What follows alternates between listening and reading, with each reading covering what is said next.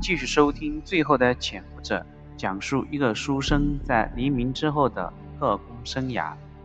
这一节我们继续讲石牌镇第十节印制假钞。驱车里，作者张志忠和林旦富两个人都有些莫名其妙，自己为什么和对方一起被提出来？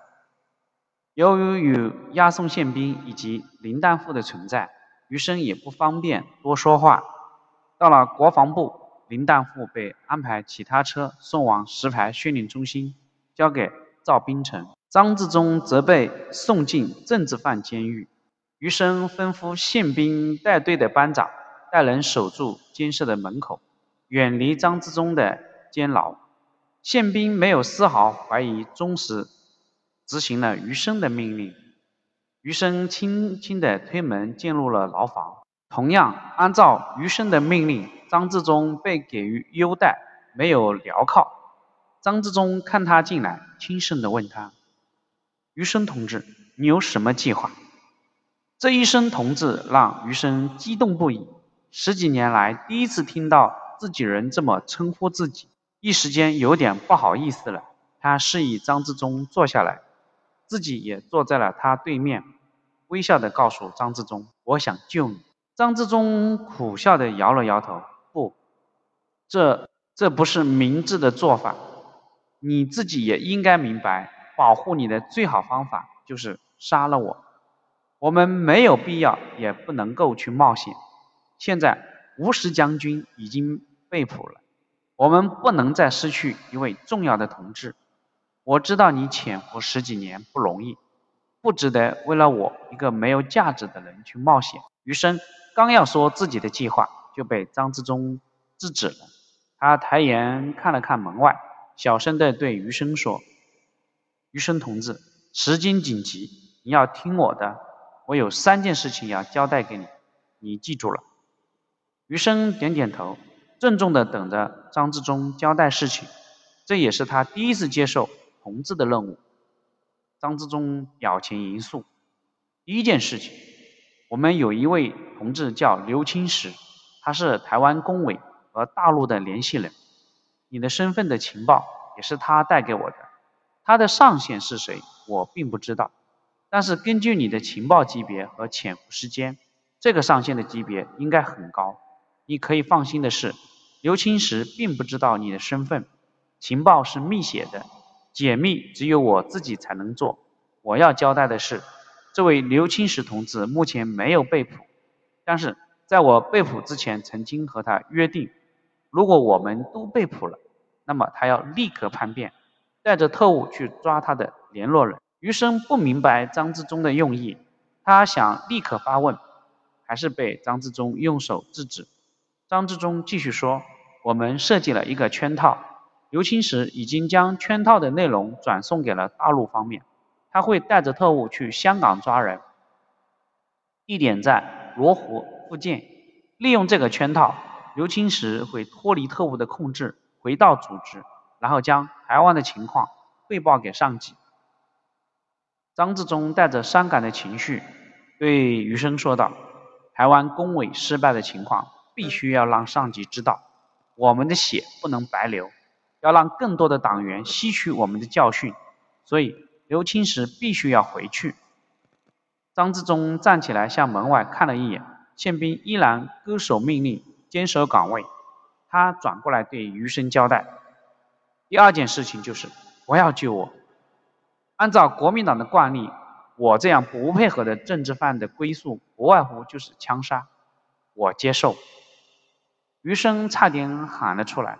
他努力压住自己的声音，我不接受。张自忠坚毅地盯着余生，不让你救我，不光是为了保护你，还有一个很重要的原因，就是必须有人站出来流血。这次台湾工委失败，很多被捕的人叛变，没有被捕的人也在苟且偷生。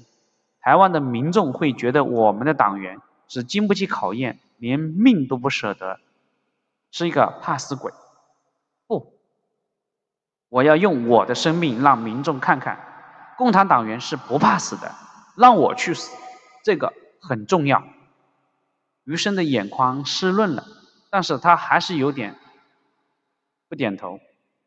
张之忠斩钉截铁地说道：“我是台湾工委负责人之一，我可以命令你，我命令你不允许救我，听到了吗？”余生咬紧了嘴唇，郑重的点了点头。张之忠的情绪松弛了下来，他接着说：“第三件事就是我的私事，很不好意思麻烦你，但是没有办法。”余生真诚的握住张之忠的手，请讲。我能做到的，一定义不容辞。张志忠叹了一口气。这一次，我夫妇俩都被捕了，孩子和他妈妈关在一起，他只有三岁。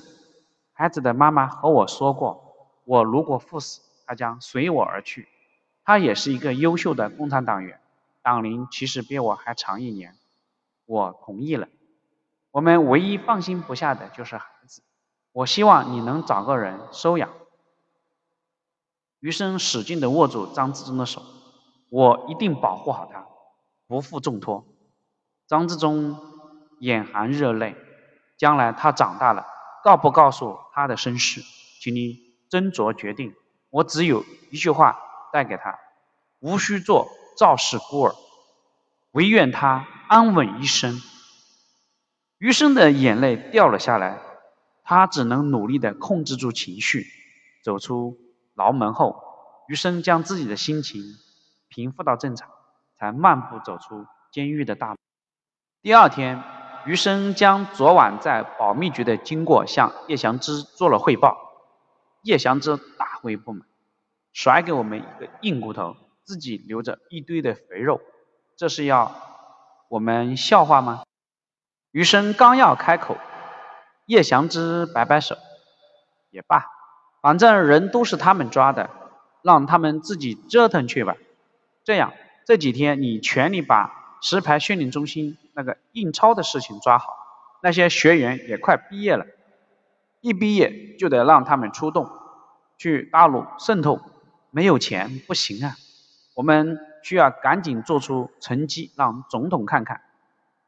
叶祥之一句话，让。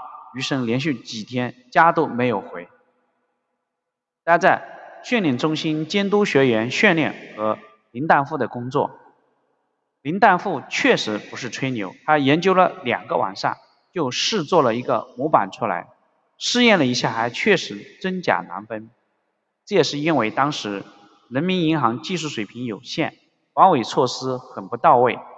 林大富颇为得意地宣称。他的水平是用来制造美钞的，造这个就是小儿科。技术问题解决了，剩下的工作就是决定印制哪种面值、模板、机器、材料，经费都是有限的，不可能真的像银行一样全套就做，毕竟有几十种多。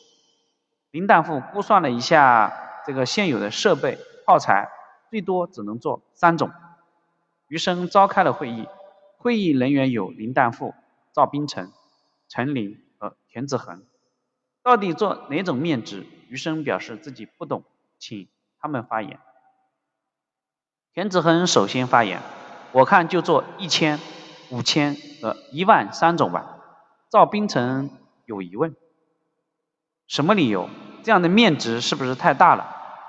陈林冷笑了一下：“不算大，最大的面值是五万，你自己去大陆看一看。”一万块钱买不到什么东西，田子恒忙点了点头。我听最近来台湾的人说过，大陆那边一百二百确实吃个鸡蛋都不够。我想我们是要偷渡渗透的，必然不能带太多的东西。如果面值不大，那光钞票就很重，也不方便啊。赵冰城还有问题，少带钞票不行吗？陈林笑得有点咳咳嗽了，不带钞票更好。赵副主任，你给大家多发点金条就行了。这句话让林大富和田子恒都笑了。余生 清了清嗓子，给赵冰城解释说：“蒋副主任的想法是，不光要解决他们的经费问题，还有一个就是要扰乱大陆的经济秩序。如果钱少，就没有意义。”余生。最后他定夺说道：“这样吧，我把田子恒的想法当做咱们的意见反馈给蒋副主任，由他定夺。”当天下午，蒋经国就给了答复：“可以这么做，其他的事情让余生看着办就可以了。”林旦富得到命令，加班加点，模板出炉。机器一开工，大批的钞票很快就做了出来。当余生和赵冰城拿到钞票之后，赵冰城看了一眼，就大叫起来：“这个钞票有问题啊！”好，这一节就讲到这里，谢谢你的收听。赵平宁说：“钞票有问题，有什么问题呢？”请你接着往下收听。